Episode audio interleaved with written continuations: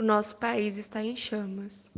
Os incêndios no Pantanal estão sem controle. Enquanto você assiste este vídeo, o fogo está incinerando a fauna do nosso Brasil. O incêndio no Pantanal já atingiu mais de 3 milhões de hectares, cerca de 21% do bioma.